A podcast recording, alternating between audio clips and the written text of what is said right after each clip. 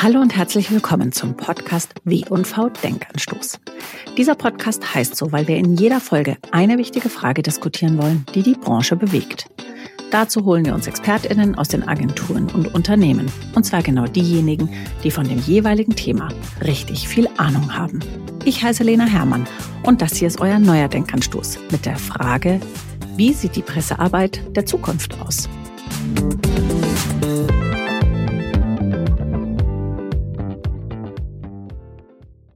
Mein heutiger Gast ist Marike Frick. Sie ist gelernte Journalistin, hat sich aber vor ein paar Jahren mit der Plattform Was Journalisten wollen selbstständig gemacht.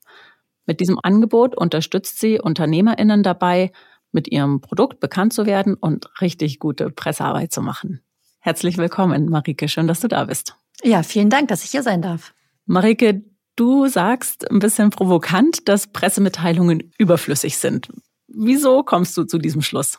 Naja, ich habe ja ein paar Jährchen als Journalistin gearbeitet. Und was dann schnell passiert, ist, dass der Posteingang einfach völlig überschwemmt wird von Pressemitteilungen, die oft auch gar nicht mit dem zu tun haben, was ich so mache, was ich als Journalistin als Thema habe.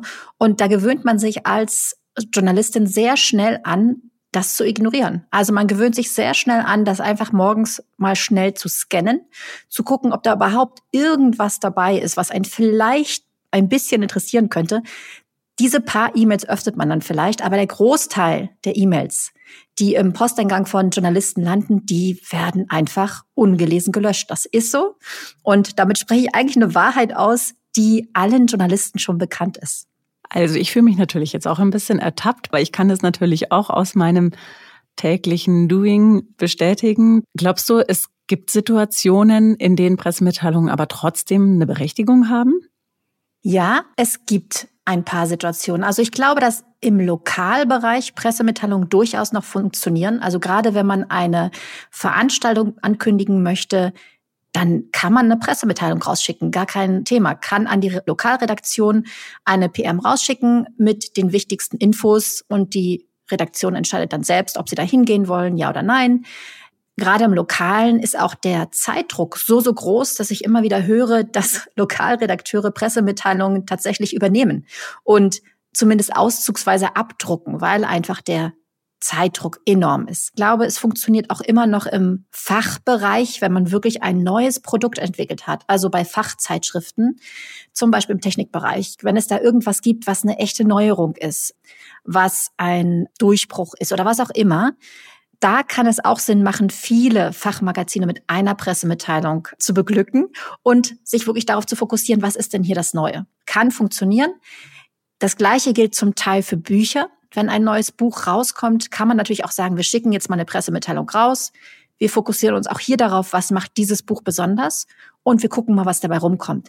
Was aber nicht heißt, dass man zusätzlich auch meinen Weg wählen kann und der ist, Interviewangebote zu machen, da geht es dann nicht darum, dieses Buch ist toll, dieses Buch ist neu, sondern hey, ich bin Autorin, ich habe dies und jenes zu sagen. Und übrigens, ich habe auch ein Buch geschrieben. Also das schließt einander ja nicht aus.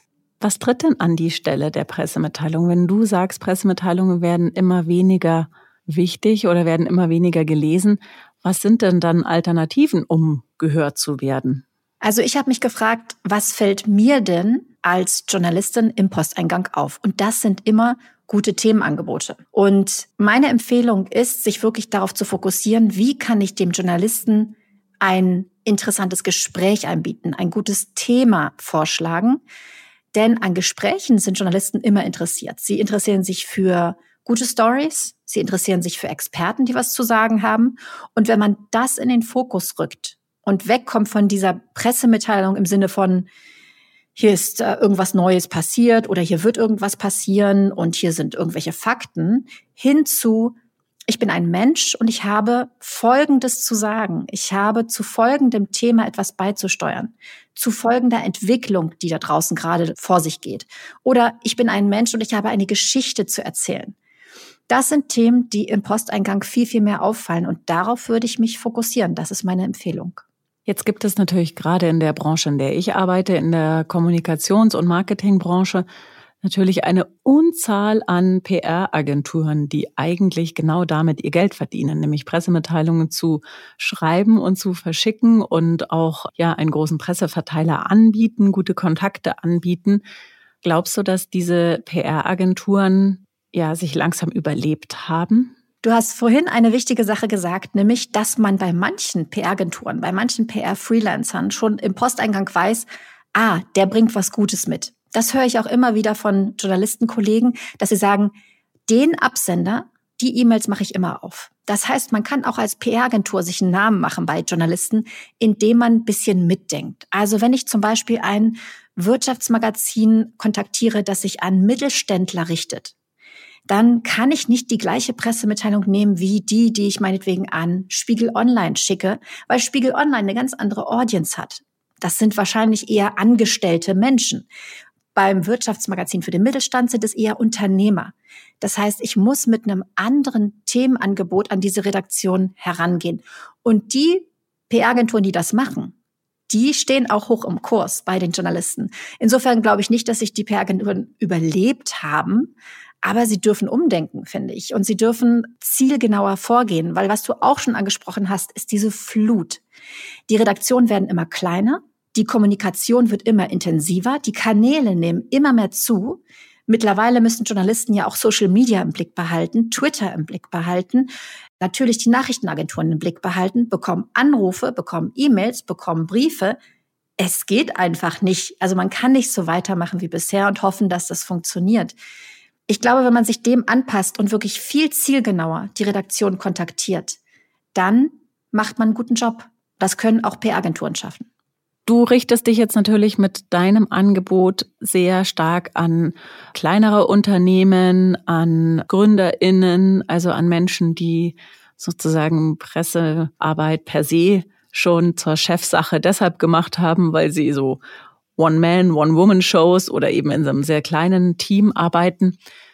Hast du auch eine Empfehlung für große Unternehmen, die natürlich verschiedene Abteilungen haben, wo sozusagen vielleicht auch die Kommunikationsabteilung eher gefüttert wird mit Themen aus den anderen Abteilungen. Und das heißt dann, jetzt mach mal, das ist ja nochmal ein ganz anderes Arbeiten. Und dann ist es natürlich viel schwieriger, sich auch sozusagen als Person zu positionieren, weil man selber als Pressesprecher ja gar nicht der oder diejenige ist, die vor der Kamera oder vor dem Mikrofon oder wo auch immer stehen würde.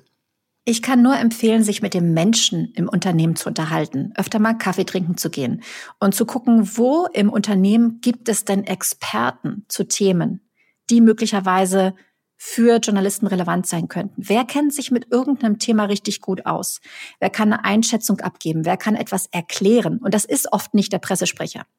Und für mich in meinen Jahren als Journalistin war immer das Interessanteste, dass ich direkt mit Menschen spreche, die sich mit etwas auskennen. Also mit Experten zum Beispiel. Und dann möchte ich nicht mit dem Pressesprecher unbedingt ein Interview haben, sondern ich möchte mit Herrn X aus Abteilung Y ein Gespräch haben, der mir die Entwicklung erklären kann, die da gerade vor sich geht, auf dem Markt zum Beispiel. Das zweite ist, dass es total Sinn macht, den Gründer oder die Gründerin in den Fokus zu stellen. Es gibt meistens eine Gründungsstory. Es gibt, es gibt meistens Geschichten, Gründe für Entscheidungen zum Beispiel. Wenn wir nochmal das Beispiel Mittelstand nehmen, ja, ein Mittelstandsmagazin, das wird sich dafür interessieren, warum hat jetzt diese Firma entschieden, ihr Marketing umzustellen? Was haben die alles ausprobiert? Welche Fehler haben sie vielleicht gemacht und was haben sie daraus gelernt? Was machen die im Bereich Social Media neu? Was sind ihre Ideen? Das sind ja Geschichten aus der Wirtschaft, die durchaus interessieren. Und übrigens nicht nur das Mittelstandsmagazin, sondern vielleicht auch Spiegel Online, ja, die haben ja auch Wirtschaftsthemen und die interessieren sich auch dafür, was bewegt sich denn gerade, was für Ideen haben Unternehmer. Und da wirklich zu graben und zu gucken, welche Stories können wir denn anbieten? Was machen wir anders als andere? Wie arbeiten wir vielleicht anders? Und das zweite, eben die Experten im Unternehmen aufzuspüren und zu gucken, was kann man anbieten, was ist der, der Wissensschatz, den es im Unternehmen gibt. Also viel sprechen mit den Menschen im Unternehmen. Das wäre meine Empfehlung für Pressesprecher. Meine Erfahrung als Journalistin ist ein bisschen, dass Unternehmen oder auch Agenturen, die wollen dann sozusagen ihre News natürlich gerne nach draußen tragen und verkaufen. Viele bekommen aber ganz schnell so ein bisschen weiche Knie, wenn ich dann komme und sage, ich nehme diese News als Aufhänger und ich würde jetzt aber gerne mit dem Unternehmenschef drüber sprechen, wohin sich der Markt entwickelt oder wohin sich das Unternehmen entwickelt oder wie das Unternehmen es geschafft hat, aus den roten Zahlen in die schwarzen zu geraten oder ähnliches. Und da merke ich dann ganz schnell Vorbehalte und vielleicht auch sogar Ängste und gar nicht mehr so viel Bereitschaft. Ist das auch eine, ja, eine Entwicklung, die du bemerkst? Das hat sicherlich was mit Kontrollverlust zu tun. Natürlich ist es schöner, wenn ein Journalist jetzt einfach abdrucken würde, welche Jubelmeldung man gerne abgedruckt sehen würde. Aber das ist ja nichts, was Leser lesen wollen. Es ist nichts, was Zuschauer sehen wollen. Deshalb ist auch hier wieder meine Empfehlung, sich anzupassen an diese Entwicklungen. Also es ist einfach im Interesse des Lesers, im Interesse des Zuschauers, dass hier Geschichten erzählt werden und keine Jubelmeldungen versendet werden ja, da muss man sich ein Stück weit offen machen, dafür auch ein bisschen einstehen und kämpfen, denn ich höre immer wieder von, von Leuten, dass sie sagen, ja, mein Chef will halt doch, dass ich eine Pressemitteilung rausschicke. Mein Chef will das halt so.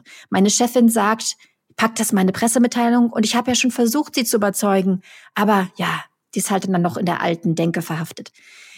Ich kann nur empfehlen, sich dafür einzusetzen, vielleicht dem Chef oder der Chefin mal Magazine vorzulegen und zu zeigen, was für tolle Stories entstehen, wenn Unternehmen über sich sprechen in einer Art und Weise, die eher in Richtung Storytelling geht. Ja? Und wie groß die Artikel dann auch werden können. Das ist ja immer so eine Pressemitteilung, klar kann man die rausschicken, vielleicht kriegt man auch eine kleine Spalte in einem Fachmagazin, aber wenn man plötzlich mal eine Geschichte anbietet, dann kann es halt der dreiseitige Artikel werden mit einem Hochglanzfoto. Das ist ja viel schöner, auch für den Chef oder für die Chefin. Also ich glaube, da muss man selbst bisschen Lobbyarbeit betreiben, wenn man in der Rolle ist und mit Belegen arbeiten und mit Beweisen arbeiten, was dabei rumkommen kann. Dein Angebot richtet sich ja an erstmal alle Menschen, die gute Pressearbeit machen wollen. Du bietest da verschiedene Kurse, verschiedene Formate an, damit man eben ja nicht mehr nur diese 0815 Pressemitteilung verschickt. Was sind das generell für Menschen, die dich buchen oder die bei dir einen Kurs buchen? Der Hauptteil sind wirklich Einzelkämpfer, Unternehmer und Unternehmerinnen, die vielleicht ein kleines Team haben, aber das als Chef, Chefin-Sache betrachten, weil sie wissen, sie müssen selbst für Sichtbarkeit sorgen. Wir haben aber auch zum Teil kleinere Unternehmen, wo der Chef sagt, ich schicke da jetzt meinen Marketing-Mitarbeiter rein in das Programm, denn ich möchte auch Pressearbeit anders angehen.